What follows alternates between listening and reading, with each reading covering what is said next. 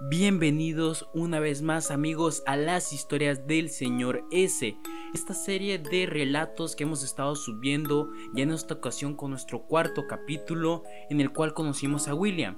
En esta ocasión, después de sufrir un muy fuerte acercamiento hacia Leviatán, una especie de demonio o espectro, William quedaría muy afectado. Sus amigos, obvias razones, no creerían nada de lo que él estuviera diciendo. Vamos a ver cómo esto puede llegar a traer más conflicto para un futuro. Posiblemente William ya no vaya a confiar tanto en sus amigos o posiblemente ellos tengan razón y lo que vio William solo fue producto de su imaginación. Estas y muchas más preguntas no las sabremos sino hasta más adelante, cuando vayamos viendo un poquito más qué le deparará el destino a William. Mientras tanto, te invito a que nos compartas con tus amigos para que cada vez más y más personas puedan irse sumando a las historias del señor S y estas historias puedan cautivar un poquito más a más público. Así que sin más, este es el señor S y se despide. Los dejo con Sagichi. Cuidado en quien confías. Cuando volteé hacia atrás de Andy, lo vi. Era él. Era, era otra vez esa cosa pero tan rápido como parpadeé, él desapareció. Yo no sabía muy bien qué estaba pasando, pero pensé que ya estaba comenzando a alucinar. Después de todo lo que había pasado, ya estaba muy cansado, así que simplemente lo intenté ignorar. Llevé las cosas con Andy al cuarto y ya una vez después de eso me alisté para bañarme. Fui directamente a la ducha, estaba acomodando todo para meterme a la regadera. Entonces me tomé un momento y me vi hacia el espejo. Vaya que ha sido una noche muy larga. Al menos tengo una anécdota muy buena para contar en un futuro. Agaché un poco la cabeza porque el cansancio estaba ganándome. Cerré los ojos solamente un momento para encontrar mi fuerza de voluntad y poderme meter a bañar a la regadera. Entonces levanté la cabeza y al ver al espejo vi de nuevo esa cosa atrás de mí, sonriendo. Entonces rápidamente comencé a gritar. ¿Qué es esto aquí? ¿Tú, tú, Tú no eres real. Él me respondió. Oh, claro que soy real. Tan real como todos tus amigos. Entonces Andy tocó la puerta del baño y me dijo, Oye William, ¿estás bien? Escuché que gritaste pero no entendí qué era. Mientras Andy decía eso, yo volteé rápidamente hacia la puerta. Después regresé mi mirada al espejo, pero él ya no estaba. Andy volvió a repetir lo mismo. William, ¿estás bien? ¿Qué está pasando? Comencé a tranquilizarme, ya que posiblemente el sueño y el cansancio estaban acabando conmigo y me estaban jugando pésimas bromas. Solo quería recostarme y cerrar los ojos. Entonces le respondí a Andy, sí, todo está bien, es que el agua estaba muy caliente. No pasa nada. Andy al parecer se lo creyó y me dijo, qué poco aguantas. Está bien, ya me iré a dormir. Buenas noches. Yo un poco asustado aún le respondí, es, está bien, buenas noches. Después de eso me metí a la regadera, aunque estaba un poco nervioso, ya que sentía que todo el tiempo alguien me estaba observando. Pero afortunadamente no pasó nada, así que me salí de bañar y fui directo a mi habitación, listo para por fin poder descansar. Aunque muchas ideas comenzaron a llegar de la nada a mi cabeza. No puedo creer todo lo que ha pasado, realmente ha sido una noche de locos. Pero, ¿realmente pasó todo esto? Digo, sé lo que vi. Pero Ares tenía razón. Tal vez nada de esto pasó porque no tengo ninguna marca. Debería de tener por lo menos una cicatriz o algún agujero en mi camisa, pero no hay absolutamente nada. Puede que lo que dijeron todo sea cierto y solo estuve soñando. Todo después de haberme golpeado la cabeza, pero por otro lado, si fuese así, me debería de doler la cabeza o tener aunque sea algún moretón. Mientras más lo pienso, menos entiendo qué es lo que está pasando. Creo que lo mejor será dormir un rato, ya el cansancio está haciendo que me vuelva loco. Cerré los ojos y me dispuse a dormir. Después de todo lo necesitaba. No sé cuánto tiempo debía de haber pasado cuando un ruido me despertó, pero no sabía qué lo había ocasionado. Por unos instantes solo se escuchaba un gran silencio hasta que volví a escuchar que subían las escaleras.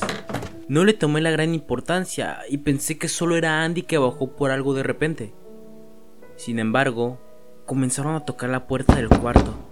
Entonces me paré para abrir normalmente sin sospechar que detrás de esa puerta nuevamente se comenzarían a escuchar esas voces que se repetían una y otra vez.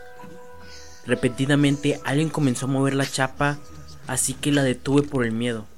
Puse todo mi peso inmediatamente en la puerta, pero después de eso comencé a sentir un frío tan grande que sentía que mis brazos se comenzaban a entumecer.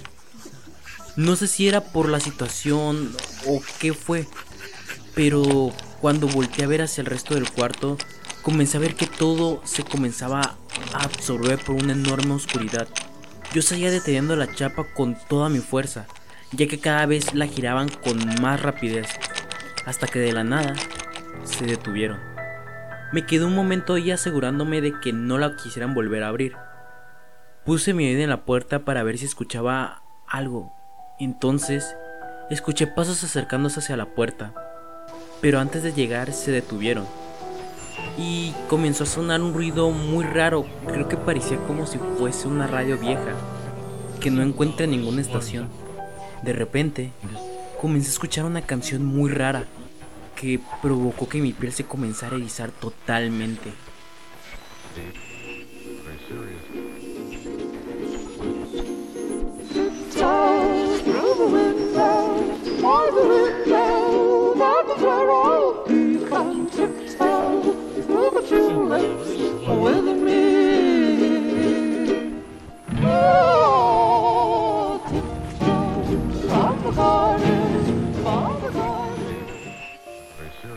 La canción de repente se detuvo.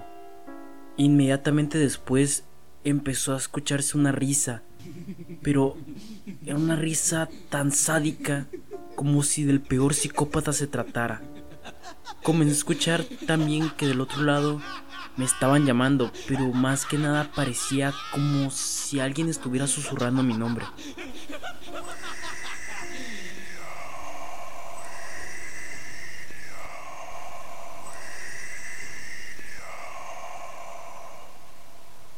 No sabía qué estaba sucediendo, no había ninguna explicación lógica, así que puse el seguro a la puerta, tomé una silla que estaba cerca de un buró y la tranqué. Después de eso, solo un enorme silencio se escuchó en toda la habitación, hasta que de repente fue interrumpido por el sonido de la puerta del closet abriéndose, a mis espaldas. Quería girarme y ver qué era lo que había abierto esa puerta, o qué era lo que estaba saliendo de él pero una parte me decía que no volteara. Decidí hacerlo. Creo que fue de las peores decisiones que he tomado porque cuando volteé vi a Azul cayendo del closet. Ella estaba muerta enfrente de mí, con múltiples cortes en el cuerpo y quemaduras como si la hubieran torturado. Me quedé totalmente inmóvil hasta que decidí acercarme. azul. Azul. No. No, por favor, no, no, no. Esto no puede ser, no. ¿Qué, qué fue lo que te hicieron? La tomé entre mis brazos y lo único que pude hacer era llorar. ¿Por qué? ¿Por qué tú? Azul, ¿quién fue el que te hizo esto? Juro que no voy a descansar hasta encontrar a quién te hizo esto. Me las va a pagar. Lo haré sufrir cada segundo cuando lo encuentre. En ese momento Azul comenzó a hablar, aunque tenía demasiadas dificultades para hacerlo. ayuda. Azul, Azul, tranquila. Estoy aquí. Te llevaré rápido con un doctor. Aguanta, por favor. Andy, ven rápido. Dime, dime quién te hizo esto. Ella con mucho esfuerzo me respondió. Fui, fuiste tú, William. Era imposible, yo nunca lastimaría a Azul. ¿Cómo podía decir eso? Entonces volví a llamar a Andy. Andy, ven rápido. Azul, Azul está herida. Entonces, un hombre entró, pero tenía una máscara que cubría su rostro. Entonces, comenzó a hablar. Lo siento. Creo que él no va a poder venir. En ese momento, una ira me llenó por completo y comencé a gritarle. ¿Quién eres tú? ¿Acaso tú le hiciste tu azul? ¿Y dónde está Andy? Él me respondió con una cara de tranquilidad como si todo esto para él fuera algo totalmente normal. Ver una persona muerta mm, sin ni siquiera tener ningún sentimiento, ninguna reacción. Este tipo no era alguien normal. Ay, haces muchas preguntas. ¿Sabes? Andy sí está aquí, pero... pero a la vez no. ¿A qué te refieres con eso? Bueno, bueno, ¿qué te parece si mejor te lo enseño? En ese momento él lanzó la cabeza de Andy hacia mí. No podía creer lo que estaba viendo. ¿Cómo era posible? En ese momento no me quedó ninguna duda. Este tipo era un asesino, era un total psicópata. No, no, ¿qué, qué fue lo que hiciste? Andy, no, no puede ser me daban ganas de vomitar. La chica que quería estaba al borde de la muerte en mis brazos y la cabeza de mi mejor amigo yacía enfrente de mí. Entonces, el sujeto me dijo, Sí, créeme que se resistió mucho, pero fue, inútil. Pero no te, no te, sientas mal. Eh, sé que tal vez quieres vomitar en estos momentos, pero luego te vas a acostumbrar. Créeme, después de 4, 5, bueno, 6, 7, tal vez 8. Bueno, ya perdí la cuenta desde hace cuánto hago eso. Si me vas a matar, hazlo ya, por favor. Oh, no, no, no, no, no, no, no, no, no, no, no, no, no, no. Tranquilízate, amigo. Yo no vine a matarte a ti. Me divertí con los demás, pero no, a ti no te vengo a matar. Entonces, ¿qué es lo que quieres de mí?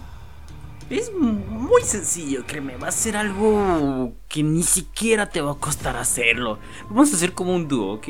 Quiero que tú te unas a mí, pero claro, yo tengo que ser el jefe porque pues soy el más atractivo y el que tiene más experiencia. Así que tú serías como ese pequeño asistente que me puede ayudar en todo.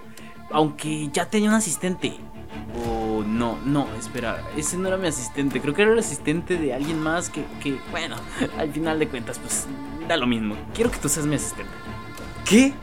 ¿Cómo, ¿Cómo rayos me estás pidiendo que haga eso? ¿En serio crees que después de matar a la chica que quiero y a mi mejor amigo, crees que me voy a unir a ti? Antes muerto. Prefiero que me mates en este momento antes que tenerme que unir a ti. Mientras el asesino comenzaba a hablar, poco a poco se estaba quitando su máscara, mientras él contaba al parecer una especie de anécdota.